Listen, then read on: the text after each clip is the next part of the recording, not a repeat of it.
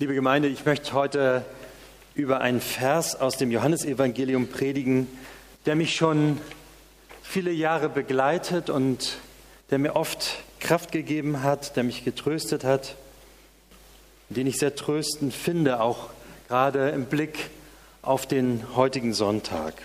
Da ist er mir noch einmal wichtig geworden. Ich lese aus Johannes 16, 33. Jesus sprach, ich habe mit euch geredet, damit ihr in mir Frieden habt. In der Welt habt ihr Angst, aber seid getrost, ich habe die Welt überwunden. Können Sie sich noch erinnern, könnt ihr euch noch daran erinnern, was Sie heute vor genau einem Jahr gemacht haben? Worüber haben Sie geredet? Was hat Sie beschäftigt? Was hat Sie glücklich gemacht? Was hat Sie ängstlich gemacht?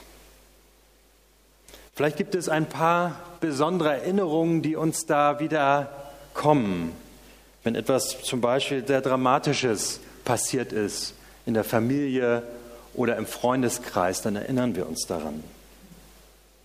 Aber in der Regel ist bei den meisten von uns das, was uns damals beschäftigt hat, doch eher verschwommen da. Vielleicht ist manches auch schon aus unserer bewussten Erinnerung verschwunden. Und wenn es noch länger her ist, vielleicht ein, zwei, drei, vier Jahre, dann wird es uns das noch schwerer fallen, uns zu erinnern an viele Einzelheiten, an Dinge, die wir gedacht haben. Manches, was uns damals vielleicht beschäftigt hat, wo wir vielleicht jemanden Aufmerksamkeit geschenkt haben, weil er es besonders brauchte, vielleicht zum Beispiel einem Arbeitskollegen oder einem Freund. Auch das ist schon wieder in weitere Ferne gerückt und wir hören vielleicht von der Person nur noch selten. Als ich so darüber nachgedacht habe, über diese Dinge, da habe ich überlegt und gedacht, wie flüchtig ist eigentlich unser Leben in dieser Welt. Schon allein vom Denken her, vom Reden, das, was uns alltäglich beschäftigt. Uns rinnt manchmal die Zeit, aber auch die Erinnerung, unsere Existenz so wie Wasser durch die Hände. Und wir spüren dabei etwas, was man vielleicht mit Endlichkeit bezeichnen könnte. Alle Dinge, könnte man auch sagen, unseres Lebens befinden sich in einem ständigen Sterbeprozess, wie es vorhin auch in der Begrüßung schon angeklungen ist. Wir sind umgeben von diesem Sterbeprozess. Dinge entstehen und vergehen auch wieder.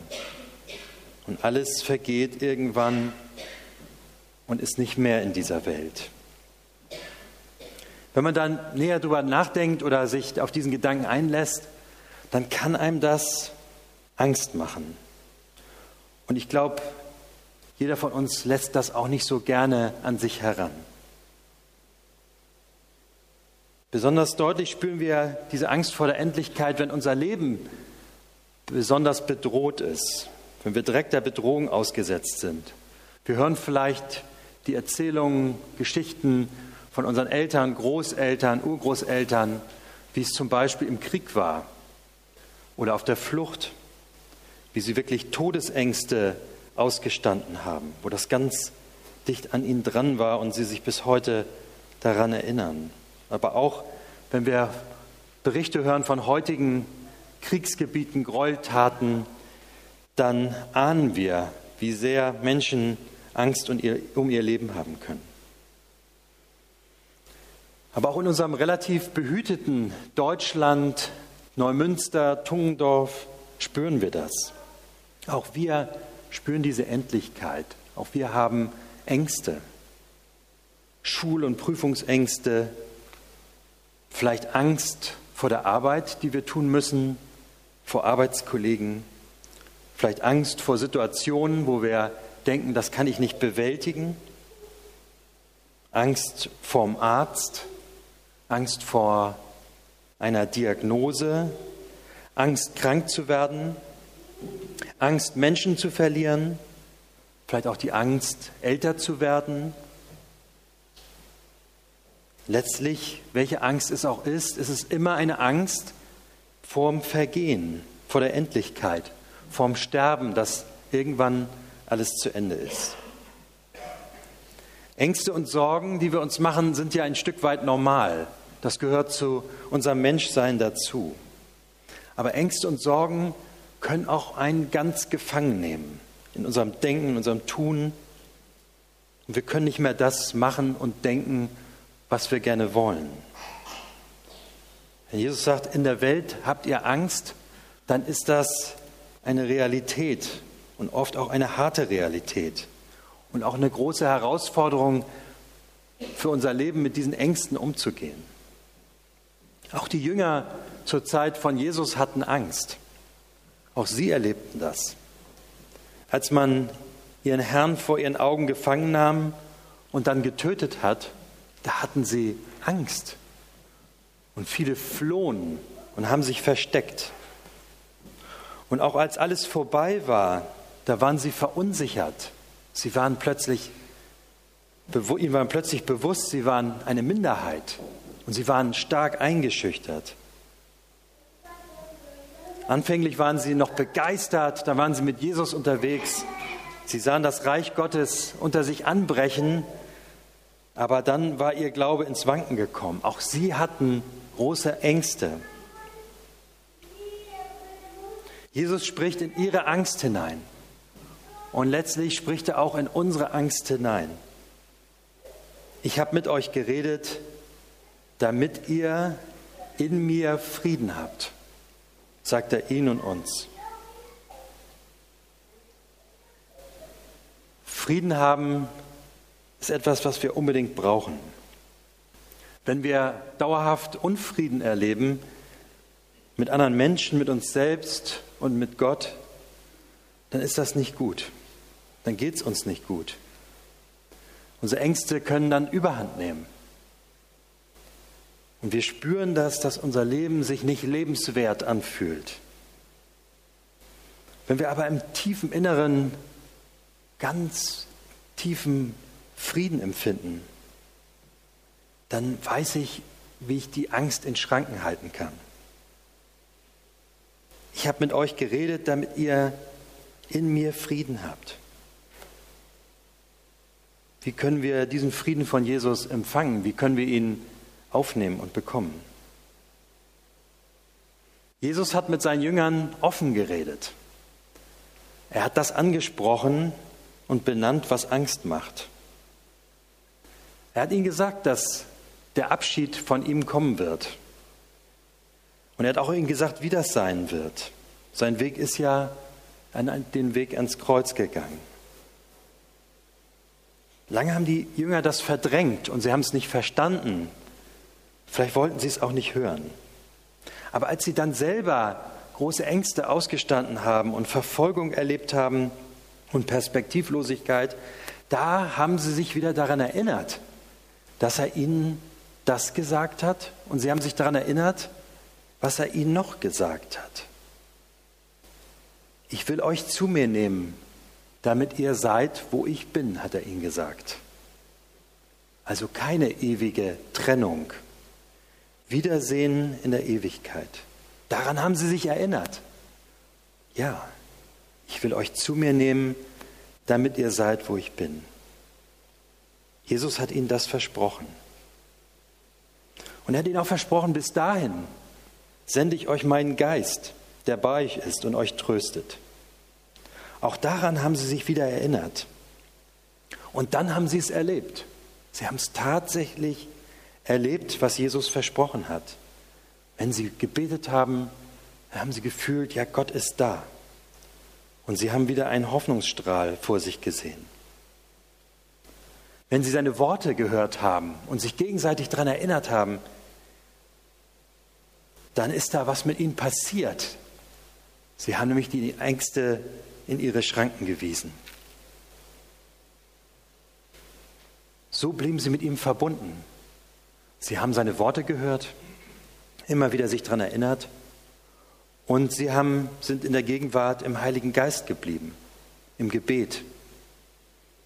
im Lobgesang. Wir haben dadurch ganz viel Geborgenheit und Frieden erfahren. Das ist das große Geheimnis von Gottes Wort und der Gegenwart Gottes. Sie verändert Situationen. Wir merken das vielleicht, wenn wir selber ins Gebet gehen, wenn wir in unruhigen Zeiten wieder ganz neu die Bibel aufschlagen, Gottes Wort hören, wenn wir Ängste haben, dass wir uns nicht darin vergraben, sondern auf Gott sehen. Das war bei den Jüngern so und das gilt auch für uns. Und dass die Versprechen, seine Worte von Jesus, die gelten auch für uns. Wenn wir Gottes Worte hören, wenn wir darauf vertrauen, wenn wir an ihnen festhalten, dann kann in unserem Herz trotz Unruhe ganz tiefer Frieden einziehen. Auch wenn wir im Gebet zu Gott kommen. Denn wir öffnen uns für Gott, wir öffnen uns für seinen Geist, der uns trösten und stärken will. Das hat er versprochen. Ich finde es immer wieder beeindruckend, wenn ich von Dietrich Bonhoeffer lese, als er im Gefängnis war. Da schreibt er Briefe nach Hause. Und er beschreibt so seine Situation, wie er dort in der Gefängniszelle sitzt. Und ein ganz beeindruckender Brief ist aus der Zeit, als er, äh, als es Weihnachten wird, also kurz vor Jahreswechsel. Und er schreibt, wie unglaublich neu er Gottes Wort erlebt.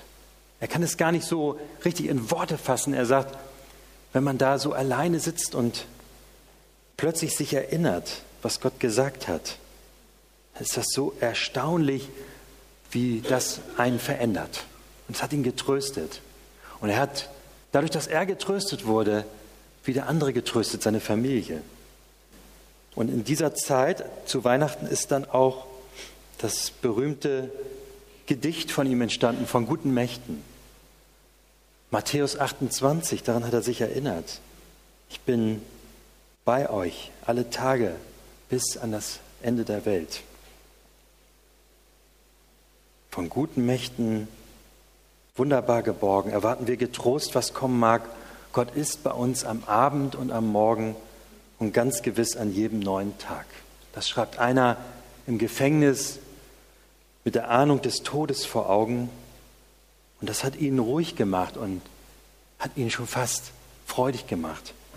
Und das konnte er anderen wieder zusagen. Wir werden das vertonte Gedicht nachher auch noch singen. Dieser Friede, der vom Hören kommt, vom Glauben und Festhalten an Gottes Wort, der von seiner Gegenwart ausgeht, bewirkt, dass da was ganz Neues in uns wächst, nämlich Hoffnung. Jesus sagt, in der Welt habt ihr Angst, aber seid getrost, ich habe die Welt überwunden. Das ist wieder so ein Wort, das mitten hineinkommt in unsere Unruhe und Angst. Es sagt doch, die Angst ist nicht mehr das Größte, was es gibt.